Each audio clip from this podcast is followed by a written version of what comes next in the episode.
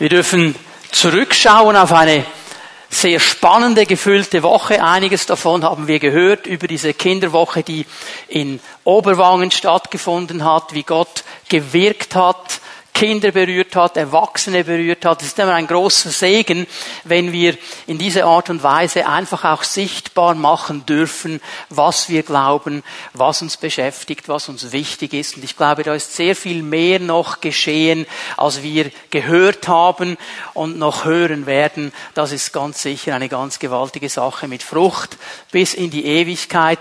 Aber dann ist ja letzte Woche noch etwas ganz Wichtiges geschehen.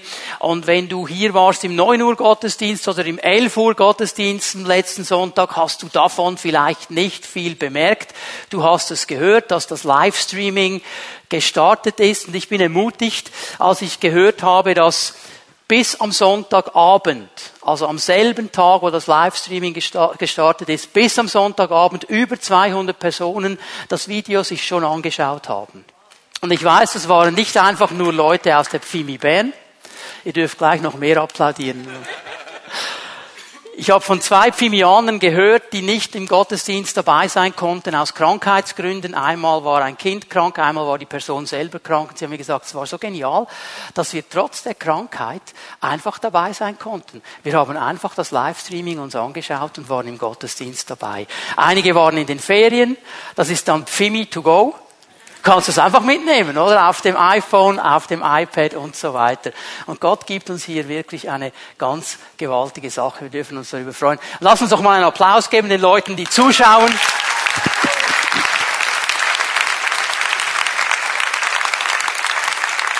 Und ich möchte euch, möchte euch bitten, dass ihr euch schnell mal umdreht, nach hinten schaut. Seht ihr diese Kamera da? Ihr dürft mal winken auch dem Kameramann winken, wunderbar. Diese Kamera ist nicht einfach nur Technik. Diese Kamera ist ein Botschafter. Ein Botschafter, der das Wort Gottes transportiert. An Orte, wo wir nicht hinkommen. An Orte, wo wir nicht sein können. Und ich möchte euch das wirklich ans Herz legen, dass wir beten, dass diese Kamera zu diesem Botschafter wird und das Wort Gottes ausgeht. Denn überall da, wo das Wort Gottes hinkommt, da geschieht Veränderung. Da werden Menschenleben verändert. Und wir dürfen dafür beten, dass die Menschen, die zuschauen, etwas vom Segen mitbekommen, den Gott uns immer wieder schenkt. Die nächste Woche wird genauso spannend sein. Zwischen den Gottesdiensten ist eine ganze Schar junger Menschen in Sola abgefahren. Die werden eine Woche zusammen sein, Beziehung haben. Jesus wird da sein. Leiter sind da, die sich investieren. Und da werden Freundschaften geschmiedet. Und das ist das Gewaltige, ist, dass mir als Vater so bewusst geworden ist. Darum habe ich immer, wenn es irgendwie nur ging, unsere Kinder hingefahren, auch wenn es manchmal weit war. Die Freundschaften, die in einer Gemeinde geschmiedet werden, sind Freundschaften für die Ewigkeit. Freundschaften in Schulen, in Fußballclubs und so weiter, die zerbrechen sehr oft, wenn die Interessen nicht mehr da sind. Freundschaften, die entstehen in der Gemeinde Jesus, sind Freundschaften für die Ewigkeit. Und ich möchte, dass meine Kinder diese Freundschaften haben. Und da ist mir als Vater kein Weg zu weit. Und ich möchte euch hier wirklich ermutigen, liebe Eltern, nehmt diesen Weg immer wieder unter die Räder. Manchmal ist es ungemütlich, unpassend und so weiter, aber es geht um so viel mehr als nur um diesen Moment. Es geht um Ewigkeiten. Und das Wichtigste, was wir als Eltern tun können in unserem ganzen Erziehungsauftrag, ist die Kinder anzuleiten, eine Beziehung mit Jesus zu leben. Und in dieser Beziehung mit Jesus können wir nur leben, wenn wir Freunde haben an der Seite links und rechts, die uns unterstützen. Denn jeder einzelne von uns, jeder, ich kann bei mir anfangen und kann bis hinten durchzählen. Jeder einzelne von uns hat auf seinem Weg mit Jesus mal eine Schlagseite. Und er kippt ein bisschen links, ein bisschen rechts. Aber wenn ich meine Freunde habe, links und rechts, dann fangen die mich auf. Und wenn Sie mal ein bisschen kippen, dann fange ich Sie auf. Und so gehen wir miteinander vorwärts. Freundschaften für die Ewigkeit. Also denkt daran nächste Woche.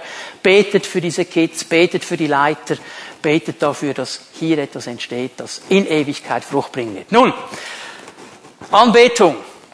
Lobpreis, Danksagung, das ist das Thema, das wir uns auch heute Morgen anschauen wollen aus dem Wort Gottes. Ich habe am letzten Sonntag mit dieser Predigtserie gestartet, möchte heute Fortsetzung machen, noch einmal auf einen ganz, ganz wichtigen Punkt hinweisen, den werde ich euch immer und immer wieder sagen, weil so wichtig ist, dass wir das verstehen.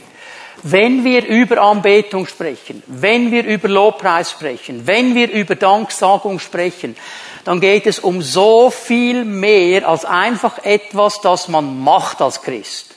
Einfach etwas, das man halt im Gottesdienst macht, weil das schon seit Jahrzehnten und Jahrhunderten so ist. Es ist viel mehr als einfach nur eine fromme Übung, die man irgendwo im Wort Gottes noch findet.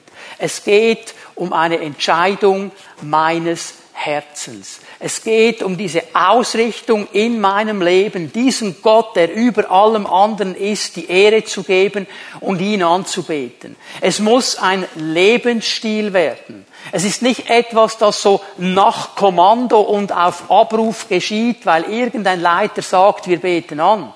Es muss etwas sein, das in meinem Leben stark wird und wächst. Es muss etwas sein, das ein Bedürfnis ist, weil ich verstanden habe, wer dieser Herr ist, weil ich verstanden habe, wie wichtig es für mein Leben ist, ihm immer wieder die Ehre zu geben. Es ist ein Lebensstil. Und ich bete dafür und ich ringe vor dem Herrn auch darum, dass er unsere Herzen verändert, durch diese Predigten das zu verstehen, dass wir diese Breite der Anbetung, des Lobpreises, der Danksagung verstehen, dass wir verstehen, dass es viel mehr ist als einfach nur ein paar Lieder, die wir singen. Vielleicht die Hände erheben, vielleicht uns bewegen im Takt, vielleicht klatschen oder tanzen. All das ist Ausdruck von Lobpreis. Wir werden das dann noch sehen. Die Bibel hat sehr viel dazu zu sagen. Hier darf sehr viel an Bewegung dabei sein. Aber es ist noch viel, viel mehr als nur diese Äußerlichkeit. Es ist eine Haltung meines Herzens. Und gerade die Äußerlichkeiten, wisst ihr, die machen uns ja Schwierigkeiten. Das ist ja immer wieder der Punkt, wo Christen dann anfangen zu streiten miteinander. Wie muss denn die Anbetung genau sein? Wie muss denn Lobpreis genau sein? Wie muss sich das zeigen? Und hier schleichen sich dann unsere Ideen ein und unsere Vorlieben und das, was wir gerne hätten. Und die Spannung an der Sache ist ja die, dass wir nur sehen, was äußerlich wirklich ist. Das Herz, das sehen wir nicht. Wenn ich euch anschaue, ich sehe euch äußerlich, aber ich sehe eure Herzen nicht. Ich sehe äußerlich, was da ist. Und so oft machen wir diesen Fehler, dass wir uns äußerlich etwas anschauen und den Eindruck haben, ja, weil das äußerlich so ist und es mir vielleicht nicht passt, kann es nicht echt sein. Und wir richten über laut und leise, über schnell und langsam, über alt und neu, über Englisch oder Berndeutsch oder was auch immer du noch kannst. Da gibt es so viele Dinge, wo man darüber streiten kann. Und es sind Äußerlichkeiten. Und ich glaube, für Jesus ist das gar nicht wichtig. Ob da jemand dasteht und als Punker Jesus preist mit einer aufgestellten Frisur und einer Gitarre, wo ich am liebsten Oropax reinschmeiße das kann von ganzem Herzen kommen, wenn sein Herz ausgerichtet ist und sein Herz stimmt, wenn er mit, mit Herzen Jesus anbeten will. Und wir müssen aufpassen, dass wir hier nicht einen, einen, einen Schauplatz öffnen und uns um Stile streiten, um Äußerlichkeiten streiten und vor, vorbeigehen an dem, was Jesus wirklich wichtig ist, nämlich diese Anbetung aus reinem Herzen. Weißt du, dem Herrn ist es egal, in welcher Form das es kommt. Das Herz ist wichtig und er sieht das Herz. Und das müssen wir lernen und das müssen wir umsetzen und hier ein breites Herz bekommen. Wisst ihr, ich bin dem Herrn dankbar, dass ich ab und zu mal gerufen werde, einen Dienst im Ausland zu tun, auch manchmal in einer ganz anderen Kultur. Und ich kann euch sagen, die ersten Male in Indien, ich war schockiert. Ich war schockiert weil es so nicht das ist, was ich unter Lobpreis und Anbetung verstehe, weil es so anders ist. Und die springen herum wie Gummibälle und, und dann hast du das Gefühl, es kommt wie eine Gebetsmühle und laut muss es sein. Es muss nicht stimmen, aber laut muss es sein.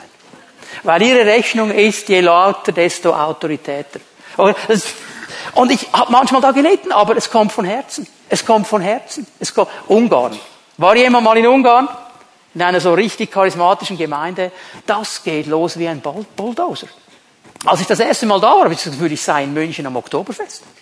Die sind auf die Stühle gestanden, haben geschunkelt und der andere mit der Handorgel vorne hat Gas gegeben und geschrien haben die. Und ich habe gedacht, hallo! Am Morgen war so eine deutsche Lobpreisband an dieser Konferenz und es war so richtig das, was dem Lai gefällt, oder? Und am Abend kommen die Bulldozer. Und dann habe ich wirklich in meinem Herzen mir sagen müssen, Herr, die meinen das ernst und von Herzen und ich darf nicht über Äußerlichkeiten richten.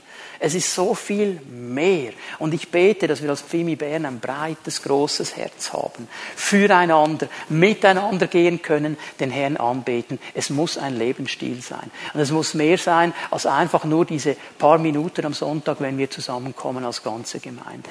Es muss mehr sein. Und der Herr will uns dabei helfen. Und wir haben letzten Sonntag angefangen, in Psalm 149 hineinzuschauen. Ich werde hier Fortsetzung machen heute Morgen. In den ersten fünf Versen, Psalm 149, Vers 1 bis 5, haben wir Herzenshaltungen gesehen. Es ist so wie das Fundament, wie das Herz, wie es ausgerichtet sein muss, eines Anbeters, eines Lobpreisers. Und heute werden wir mal ein bisschen weitergehen. Ich werde anfangen, darüber zu sprechen. Wir mal sehen, wie weit wir kommen, über die Auswirkungen unserer Anbetung, unseres Lobpreises. Was geschieht, wenn wir anbeten? Was geschieht auch in einem unsichtbaren Raum, wenn wir anbeten? Warum ist dieses Thema für den Herrn so wichtig? Aber, und das ist mir wichtig, darum habe ich auch so begonnen, es geht zuerst immer um unser Herz. Es geht nicht um eine Form. Es geht auch nicht darum, dass wir Auswirkung suchen. Es geht immer um unser Herz. Das möchte ich hier ganz klar machen mit dem ersten kurzen Teil eines Verses, den ich lese, Psalm 149, der erste Teil von Vers 6. Ein Loblied auf Gott erklingt aus ihrem Mund. Ein Loblied auf Gott erklingt aus ihrem Mund. Und das erste, was ich hier aus herauszeigen möchte und herausschälen möchte, ist, dass unser Lobpreis immer eine klare Ausrichtung und Zentrierung haben muss. Die Bibel spricht hier von einem Loblied auf Gott, das aus ihrem Mund erklingt. Und das Wort, das im Hebräischen steht, ist ein ganz interessantes Wort. Ein Wort nämlich, das ähm, nur zweimal vorkommt in der ganzen hebräischen Bibel, hier und im Psalm 66, ist ein ganz spezielles Wort. Und es ist gar nicht einfach, dieses Wort so mit einem Wort zu übersetzen. Es ist oft so mit diesen alten Sprachen, Hebräisch und Griechisch. Oft reicht ein Wort alleine nicht, um den breiten Sinn wiederzugeben. Einige deutsche Übersetzungen, das siehst du vielleicht in deiner Übersetzung, die haben übersetzt, der hohe Lobpreis Gottes sei in ihrem Mund, der hohe Lobpreis Gottes. Und hier wird etwas angedeutet vom Gedanken dieses Wortes. Dieses Wort, das hier gebraucht wird, bedeutet etwas zu erheben, etwas groß zu machen. Es bedeutet, etwas über alles andere zu setzen, ihm eine Position zu geben, das über allen anderen Positionen steht, eigentlich je etwas auf einen Thron zu setzen, zu erheben, ihm Autorität zu geben. Und das Wichtige an der ganzen Sache ist jetzt aber folgendes, müssen wir gut aufpassen, weil hier ist schon ein Trugschluss den wir oft dann irgendwo machen mit unserem Lobpreis und der Anbetung. Es ist uns allen bewusst, um was es hier geht. Es geht um den Herrn. Er soll erhoben werden. Er soll hochgemacht werden. Er soll auf dem Thron sitzen. Es ist ein Loblied auf Gott. Nun müssen wir aber verstehen, dass dieses Wort bedeutet, dass diese Person, der Herr, nicht auf den Thron gesetzt wird, weil wir anbeten. Also quasi wir beten an und er wird erhöht sondern wir beten an, weil er bereits schon erhöht ist. Und das ist ein großer Unterschied. Und das ist diese Zentrierung auf Gott. Es ist also nicht so, als wir als Gemeinde Gott auf den Thron helfen würden, indem wir anbeten, der sitzt schon seit Ewigkeiten da. Der regiert schon seit Ewigkeiten. Und wir beten an, weil er auf dem Thron sitzt. Und wir preisen ihn, weil er der König ist. Nicht, weil er durch unseren Lobpreis zum König wird. Nicht, weil er durch unseren Lobpreis mehr Autorität bekäme. Er hat schon alles. Er ist in sich schon alles, was wir uns jemals vorstellen könnten. Manchmal haben wir als Gemeinde den Eindruck, je mehr Lobpreis wir machen, desto stärker wird er. Das kannst du dir abschminken.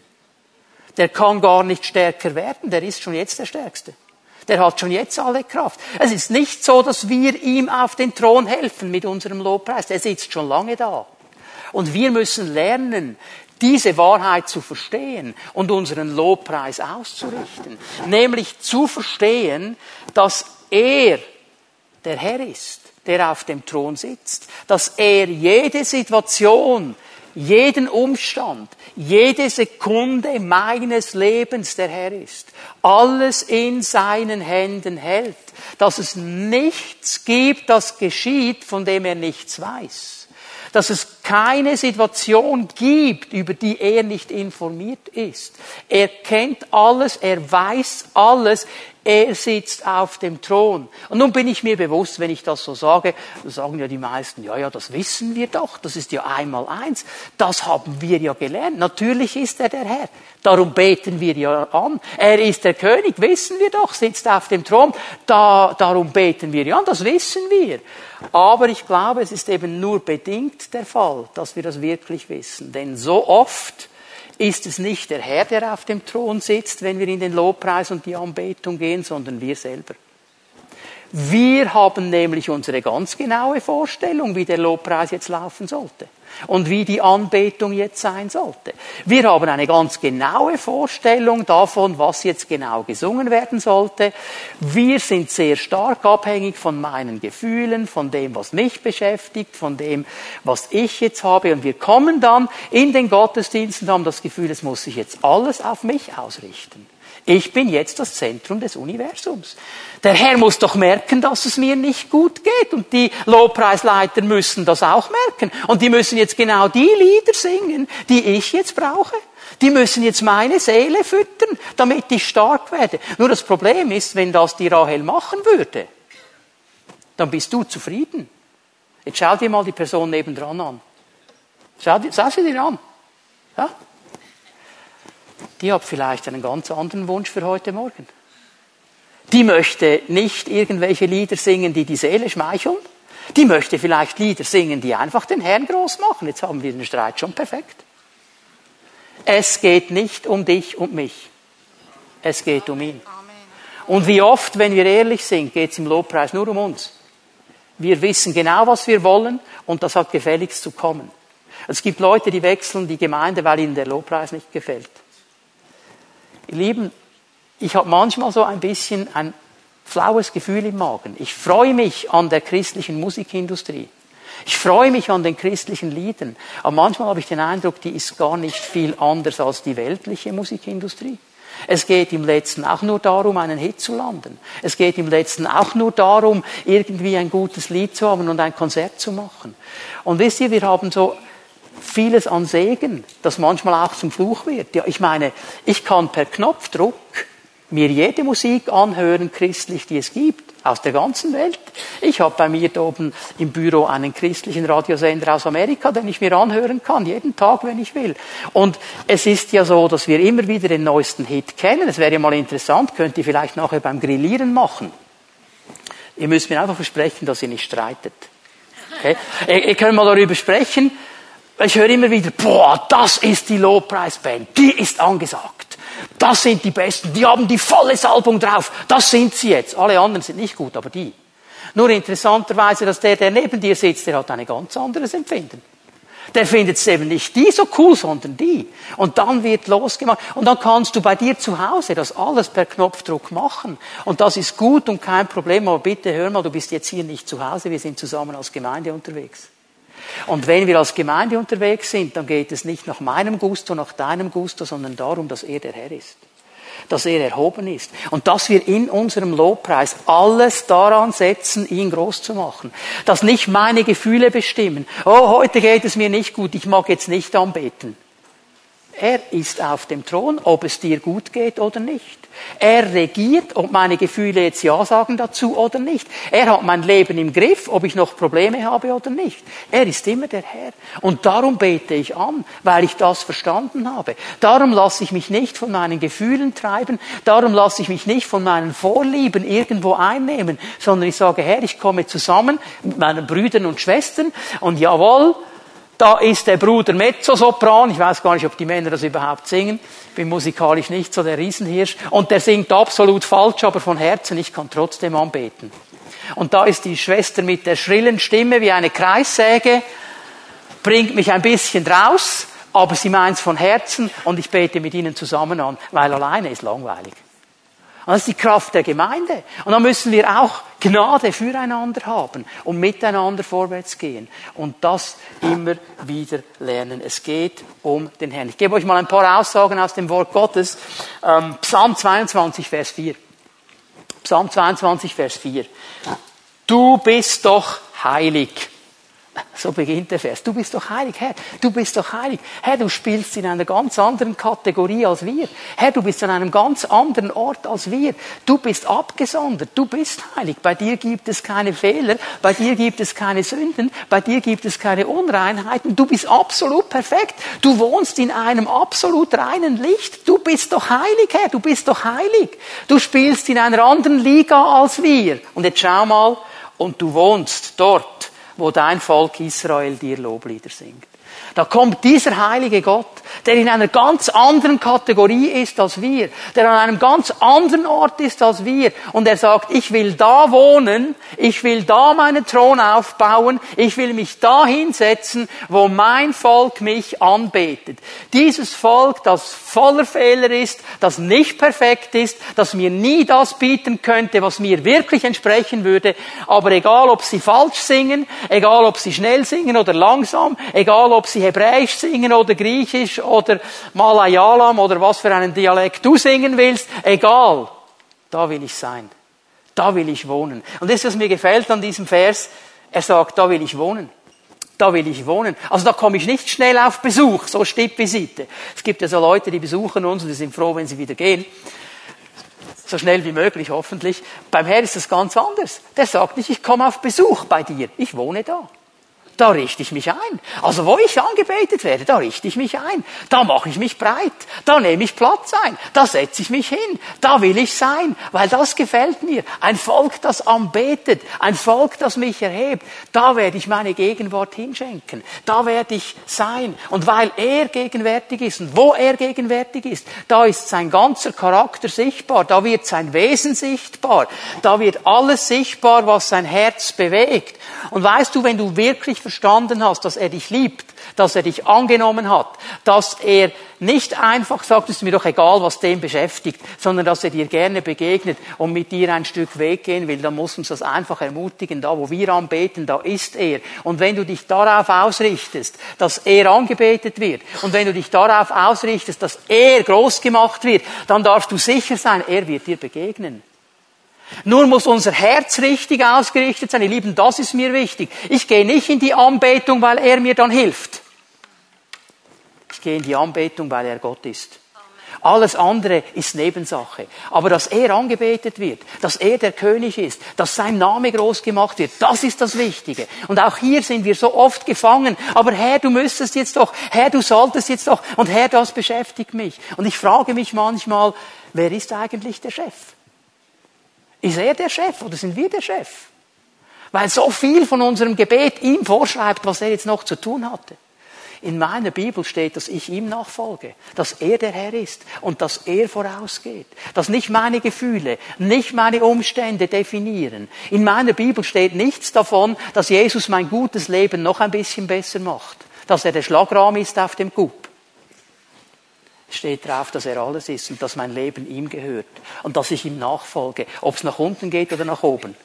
Ob es angenehm ist oder nicht. Ob ich durch ein Todestal gehe oder durch ein Feld, wo wunderbare Blüten sind und alles schön und wunderbar ist. Das ist nicht die Frage. Die Frage ist nur, gehört mein Herz wirklich ihm? Und wenn mein Herz wirklich ihm gehört, dann kann ich ihn anbeten in jeder Situation. Dann ist nicht mein Umstand, meine Gefühle, meine Widerstände der ausschlaggebende Punkt. Dann sind nicht meine Probleme das, was mich dominiert, sondern mein Herr. Wir haben in der Pause noch darüber gesprochen. Ich weiß gar nicht, ähm, ob das richtig war. Ich habe etwas von Casino und Roulette erzählt, von so einem Bild. Und ein Bruder hat mich dann darauf hingewiesen, ja, könnte es sein, dass es Poker ist. Also ich weiß es nicht, ob es Roulette ist, aber Poker oder Poker. Aber bei einem dieser Spiele gibt es ja das All-In, wo du alles einsetzt.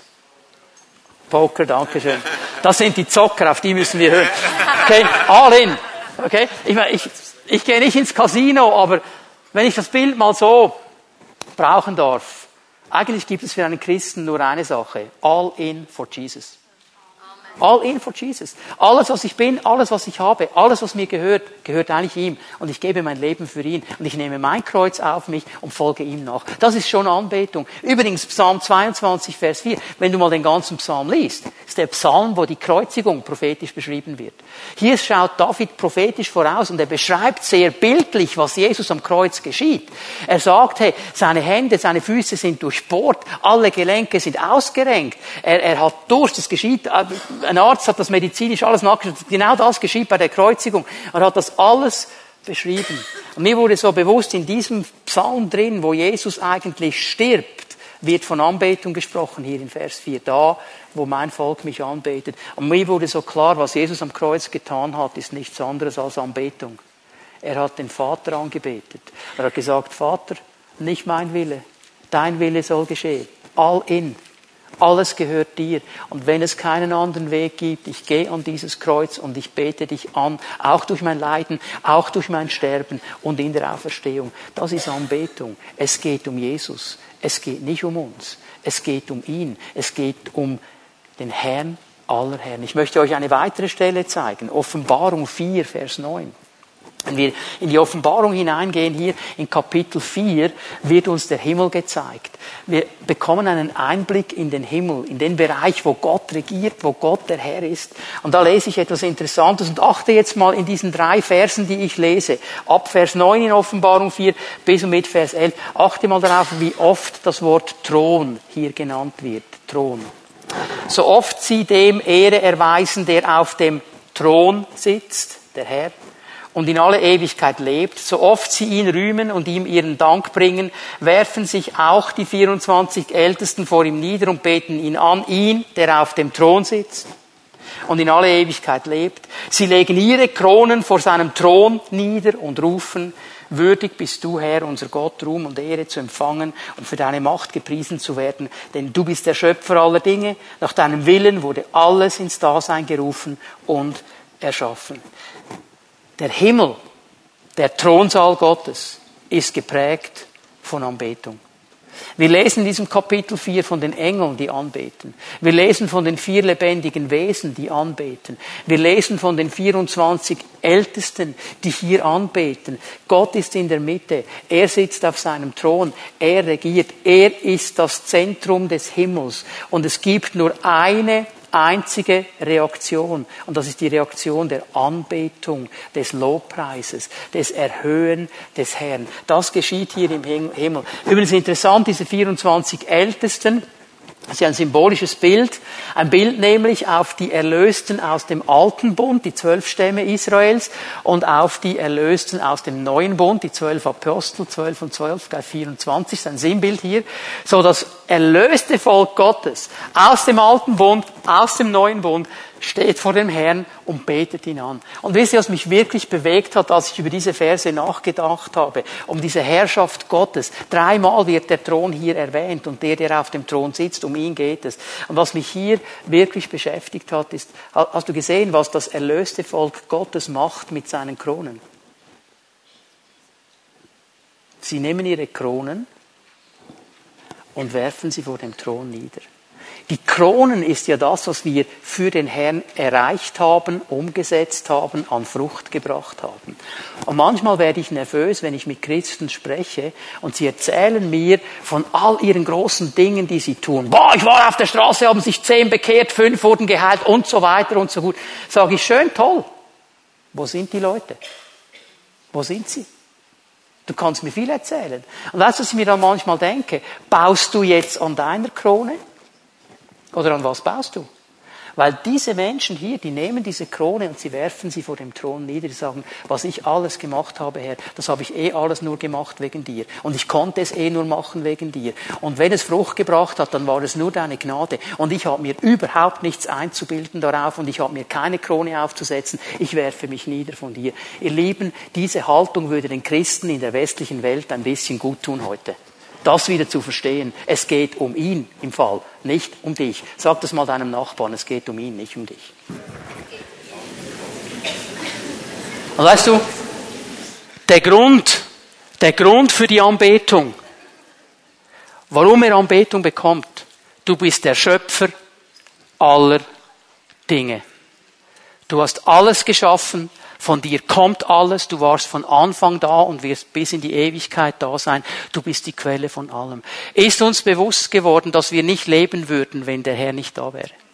Ist uns bewusst geworden. Paulus sagt in der Apostelgeschichte 17, wir leben und weben und sind in ihm. Wenn er den Knopf drücken würde, wären wir alle weg, wir würden nicht leben. Wir können nur atmen wegen ihm. Wir können nur hier sein wegen ihm. Nur schon das ist Grund für die Anbetung. Wir nehmen das Zeugs einfach, ja, das ist halt einfach so und sind nicht mal dankbar dafür. Es ist nur der Herr. Es ist nur der Herr. Das müssen wir wieder neu verstehen. Das wird unsere Anbetung prägen. Jetzt lassen Sie mal zur Apostelgeschichte 5 gehen. Nächstes Kapitel. Interessanterweise finde ich hier heraus, dass das Zentrum, der Thron Gottes ein Zentrum hat. Und jetzt gehen wir ins Zentrum des Zentrums. Also ganz in die Mitte. Nun sah ich in der Mitte, da wo der Thron war, ein Lamm stehen, umgeben von den vier lebendigen Wesen und den Ältesten. Es sah aus wie ein Opfertier, das geschlachtet worden ist und hatte sieben Hörner und sieben Augen. Im Zentrum des Zentrums. In der Zen Im Zentrum der ganzen Anbetung steht dieses Lamm Gottes. Und dieses Lamm Gottes ist Jesus Christus. Alles ist ausgerichtet auf ihn unseren Erlöser. Denn wir müssen verstehen, wäre er nicht unser Opferlamm geworden, könnten wir nicht anbeten vor dem Thron Gottes. Wir könnten gar nicht dahin kommen. Nur weil er bereit war, alles zu geben, können wir überhaupt dastehen. Und darum ist er immer das Zentrum der Anbetung. Darum geht es immer um ihn. Hast du übrigens gemerkt, dass er auf dem Thron sitzt oder auf dem Thron ist, auf dem schon der Vater ist? Keine zwei Throne. Aber die haben kein Durcheinander in ihren Beziehungen. Die haben verstanden, Vater, Sohn, Heiliger Geist ist Gott. Gott, der sich in drei Wesen und drei äh, äh, Seiten zeigt. Aber es ist immer ein Gott und die sind auf einem Thron. Da gibt es nicht einen großen Thron für den Vater, einen kleineren Thron für den Sohn und einen noch kleineren für den Heiligen Geist. Die sind alle auf einem Thron. Das ist der Punkt, den wir hier verstehen müssen.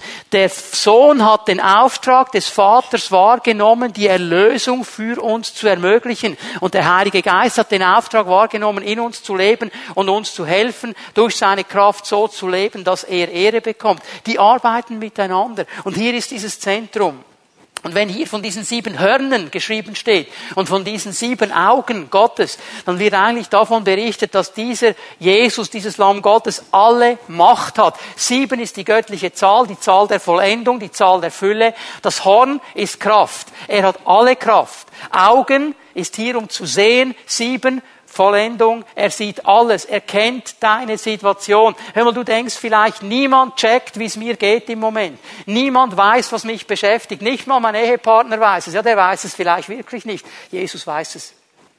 Er sieht es. Er kennt dich. Und weißt du was?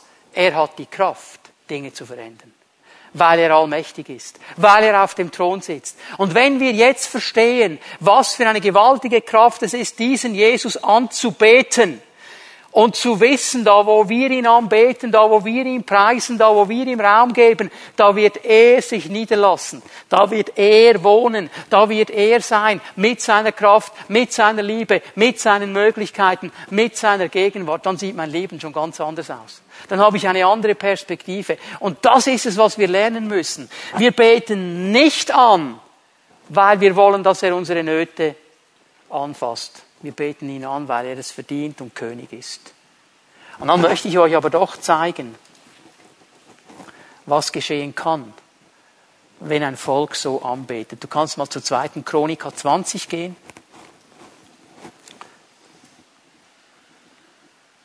Anbetung will uns helfen zu verstehen, was sein Platz ist und was mein Platz ist. Wir machen ja manchmal über gewisse Aussagen des Wortes Gottes Witze. Habt ihr gewusst, dass Johannes der Täufer auf Diät ist? Hat er ja gesagt, oder? Er muss zunehmen, ich muss abnehmen. Wir machen manchmal Witze über diese Aussagen, weil sie uns nahe treten. Darum machen wir Witze darüber. Weil was der Mann gesagt hat, der hat Anbetung verstanden. Er hat gesagt, um mich geht's eigentlich gar nicht. Ich bin nicht wichtig. Ich bin überhaupt nicht wichtig. Es geht um ihn. Es geht um ihn. Anbetung zeigt uns, was sein Platz ist und was mein Platz ist. Und ich, ganz ehrlich, ich bekenne das, ich nehme mich oft zu wichtig. Ich nehme mich oft zu wichtig. Ich kann so sauer werden, wenn es mal nicht so läuft, wie ich es mir vorstelle. Dabei ist das gar nicht wichtig. Es gibt noch ein paar Milliarden andere so wie ich, die auch dieses Anliegen hätten. Aber er hält alles zusammen. Und eigentlich geht es nur um ihn. Hilft uns, unseren Platz festzulegen. Hier sehe ich in dieser Geschichte von Jehoshaphat, wie ein König das verstanden hat wie ein König diesen Platz richtig eingenommen hat und wie durch Anbetung ein Raum geöffnet wurde in der unsichtbaren Welt für das Wirken Gottes. Jehoshaphat war einer der guten Könige, die uns beschrieben wird. Guter König heißt, er hat so gelebt, wie Gott es wollte.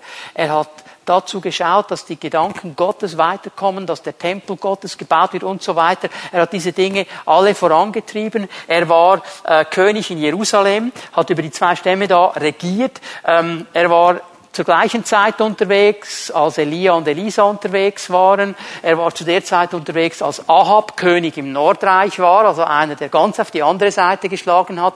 Und er hat trotzdem einfach so seinen Weg gegangen, ist gestanden, alles war in Ordnung in seinem Leben. Und jetzt lesen wir hier in 2. Chronika 20, dass die Moabiter und die Amoriter ihn angreifen. So, die kommen auf diesen König los, die wollen Jerusalem angreifen, auf diesen König, der alles richtig gemacht hat. Lass mich hier eine Sache klar weitergeben. Also manchmal denken wir, so unser komischer Rückschluss, wenn ich alles richtig mache und richtig laufe mit dem Herrn, dann werde ich nur Segen erleben. Und wenn dann etwas nicht gut läuft, dann muss irgendwo eine Sünde sein, ein Problem sein, und dann machen wir Sündforschung bis ins 25. Geschlecht zurück und so weiter. Hey, der Mann hat alles richtig gemacht. Er hat alles richtig gemacht. Und trotzdem ist der Widerstand da. Trotzdem kommt der Angriff. Trotzdem sind die Feinde da. Weißt du was? Manchmal kann nur dann, wenn wir angegriffen werden, herauskommen, was wirklich in unserem Herzen ist. Wenn alles gut läuft, wenn wir Rückenwind haben und alles wunderbar ist, kein Problem, oder? Auch Anbetung kein Problem, dann ist ja gut. Aber wenn der Widerstand da ist, dann kommt das, was in meinem Herzen ist, raus. Dann wird sichtbar, was wirklich drin ist. Und darum gibt es manchmal diese Zeiten. Und Gott hilft uns auch in diesen Zeiten. Und dieser Jehoshaphat, das ist interessant, äh, ab, ab Vers 3 kannst du es anlesen in 2. Chroniker 20. Die erste Reaktion, die er hatte, er hatte Angst. Er fürchtete sich. Er, er, er sieht diese Armeen, die vor ihm stehen, und er sagt, ich habe Angst. Das macht mir Angst. Wenn die da reinkommen, dann habe ich Angst um mein Leben, ich habe Angst um meine Familie, ich habe Angst um mein Volk, ich habe einfach mal Angst. Also das Gefühl, das er hatte, war überhaupt nicht ein Gefühl der Anbetung. Es war ein Gefühl der Angst. Terror, Schock. Und was macht er jetzt in diesem Moment? Und jetzt kommt eben das, was im Herzen drin ist. Er entscheidet sich gegen seine Gefühle, gegen das, was er sieht gegen das, was ihn bedroht, den Herrn zu suchen. Er sagt, ich werde zum Herrn gehen. Ich werde ihn anbeten. Ich habe einen Fasten ausgerufen über das ganze Volk. Leute, wir müssen jetzt den Herrn suchen. Wir müssen ihm jetzt Ehre geben. Es gibt keine andere Lösung. Wir müssen jetzt den Herrn suchen. Und wie oft, wie oft lassen wir uns von unseren Gefühlen, unseren Widerständen, unseren Umständen davon abbringen, den Herrn anzubeten und zu preisen, weil wir so wichtig sind. Er ist viel wichtiger. Und überhaupt, was bringt es dir denn, wenn du versuchst, nächtelang dir den Kopf darüber zu zerbrechen, wie du das Problem löst? Mach doch viel lieber, was dieser fromme Spruch sagt. Es gibt viel zu tun, beten wir an. Oder es gibt viele Probleme, beten wir an. Es ist keine Vogelstrauß-Politik. Es ist die richtige Lösung, die dieser König verstanden hat. Also wir, wir, beten den Herrn an. Wir gehen vor den Herrn. Und es ist interessant, er, er bringt das Volk zusammen und er betet. Und sein Gebet ist interessant. Es ist ein Gebet des Lobpreises, der Anbetung, der Danksagung. Du kannst es nachlesen, etwa ab Vers 5. Er beruft sich auf das Wort. Er beruft sich auf den Herrn. Er sagt, du bist doch auf dem Thron. Du regierst doch. Du bist doch der König. Du bist der Herr. Du hast alles im Griff. Er macht einfach mal Lobpreis. Er macht Anbetung und dann so locker zwischendrin musste so schmunzeln. Und übrigens, Herr, siehe mal nach die Moabiter und die Amoriter, die sind auch noch da und die wollen auf uns los. Einfach so nebenbei noch schnell, oder? Herr, du bist auf dem Thron, das ist wichtig. Und die anderen sind auch noch da und eigentlich vertrauen wir jetzt einfach dir, oder? Das ist seine Haltung. Wie sieht unsere Anbetung aus? Oh Herr, ich habe ein Problem. Und wir fangen an, die Probleme groß zu machen, anstatt ihn anzubeten. Der Herr sieht es. Muss man Psalm 2 lesen. Da toben die Völker und die Nationen und die Gewaltigen haben sich versammelt gegen dich und deinen Gesalbten, sagen da, sagt der Psalmist. Aber der, der im Himmel thront, der lacht ihrer. Gott schaut nach unten und lacht. Was wollt ihr eigentlich? Was ist, was ist die Sache hier? Und das müssen wir neu verstehen. Ihn anzubeten. Und er betet ihn an und Gott spricht. Gott spricht in diese Situation hinein. Und Gott verheißt den Sieg. Gott sagt, ihr müsst nicht kämpfen, ich werde für euch kämpfen. Ich werde für euch kämpfen. Bleibt einfach dran. Lobpreis, Anbetung, Danksagen, gute Sache. Jetzt kannst du dir vorstellen, jetzt war diese Lobpreisversammlung so eine Art Meet Gott, die da gefeiert haben, haben Gott erhoben. Gott spricht und sagt, oh, kein Problem, der Sieg ist meine Sache, ich werde kämpfen, ihr müsst gar nicht kämpfen. Und die haben noch mehr angebetet. Die haben noch mehr Lobpreis gemacht. Und genau so sind sie in den Kampf gegangen. Wenn du jetzt mal zu Vers 21 gehst mit mir. So war die Konfrontation. Dann berief, beriet er sich mit dem Volk und stellte Sänger auf für den Herrn, die beim Auszug vor den Gerüsteten in heiligem Schmuck Lobpriesen und sagten, danket dem Herrn, denn ewig währt seine Güte. Dass wir jetzt hier mal das Bild haben. Stell dir mal vor, wir hätten eine Konfrontation. Okay? Da vorne steht der Feind. Wir gehen auf ihn zu, wir haben eine Konfrontation und zuvorderst würde Rahel stehen und die Lobpreiser. Das ist hier geschehen. Die stehen da, okay? Und jetzt, wisst ihr, was mich wirklich beschäftigt hat? Das Lied, das sie singen. Ich habe mir überlegt, was würden wir für ein Lied singen? Was würden wir für ein Lied singen? Wir wissen, Konfrontation da vorne, da steht der Feind, was würden wir singen? Also wahrscheinlich würden wir singen, steh auf, Gemeinde Jesu, steh auf, mach dich bereit heute ist ein Tag des Sieges. Oder über alles andere ist du erhoben her. Irgendwie so ein richtiges, richtiges Schlachtgeheul. Und, boah, jetzt gehen wir los und ganz martialisch, auf geht's. Hast du gesehen, was die da singen? Danke dem Herrn. Ewig wert seine Güte. Die konzentrieren sich gar nicht auf den Feind. Die konzentrieren sich gar nicht auf den Kampf. Die konzentrieren sich gar nicht auf den Sieg. Die konzentrieren sich auf den Herrn. Sagen, Herr, du bist gütig. Wir danken. Du bist gewaltig und eigentlich brauchen wir gar nichts anderes als das. Wenn du gütig bist, ist der Sieg schon auf unserer Seite, dann ist der Kampf schon gewonnen. Die haben eine ganz andere Ausrichtung. Die schauen weg von dem, was sie vor Augen haben und schauen auf den Herrn. Und das müssen wir neu lernen, als Christen, als Gemeinde, auf ihn zu schauen, ihn anzubeten und nicht das Gefühl zu haben, wir kurbeln hier noch etwas an. Manchmal habe ich den Eindruck, je lauter und je autoritärer und je kampflustiger wir singen, desto mehr mehr Autorität haben wir das Gefühl, bekommen wir? Nein, du hast alle Autorität schon bekommen. Ich habe euch Kraft und Autorität gegeben, auf Schlangen und Skorpione zu treten und über die ganze Macht des Feindes. Lukas 10, Vers 19. Hat er uns schon gegeben? Da müssen wir ihn nicht noch zuerst besingen, dass er uns das gibt. Das hat er schon lange gemacht. Aber wir müssen uns vielleicht darauf zentrieren, von wo es kommt. Und vielleicht, wie die Israeliten singen, danket dem Herrn, denn ewig währt seine Güte, die hört nie auf. Und jetzt schau mal, was geschieht. Zu der Zeit, unterstreich das in deiner Bibel, zu der Zeit, als sie mit dem Jubel und dem Lobgesang begangen. Stell dir das mal vor, die sind irgendwo da hinten und die fangen an, in ihren Zelten, in ihren Schlachtreihen zu singen und zu jubeln, danket dem Herrn, ewig währt seine Güte und so weiter und marschieren langsam auf den Feind, der irgendwo da vorne steht. Weiß nicht wie weit weg. In dem Moment, wo die da hinten anfangen zu singen, geschieht da drüben etwas. Zu der Zeit, als sie mit dem Jubel und dem Lobgesang besangen, legte der Herr Hinterhalte gegen die Ammoniter, Moab und die vom Gebirge Seir, die gegen Juda heranzogen und sie wurden geschlagen. In dem Moment, wo die singen, die sind noch nicht mal beim Feind. Die sind noch nicht mal in der Nähe. Die sind noch ganz weit weg. Aber verstehen wir, wenn wir den Herrn anbeten, wenn wir den Herrn preisen, wenn wir ihn anbeten, weil er Herr ist, nicht, dass er etwas tut für uns, sondern weil er Herr ist, dann kann Gewaltiges geschehen in 10 Kilometer Entfernung, in 100 Kilometer Entfernung, in 1000 Kilometer Entfernung. Der Herr ist nicht gebunden an diese Dinge. Aber der Schlüssel ist dieser Lobpreis aus einem reinen Herzen, der ihn anbeten will. Und dann wird er sichtbar. Und schau mal, was er hier macht.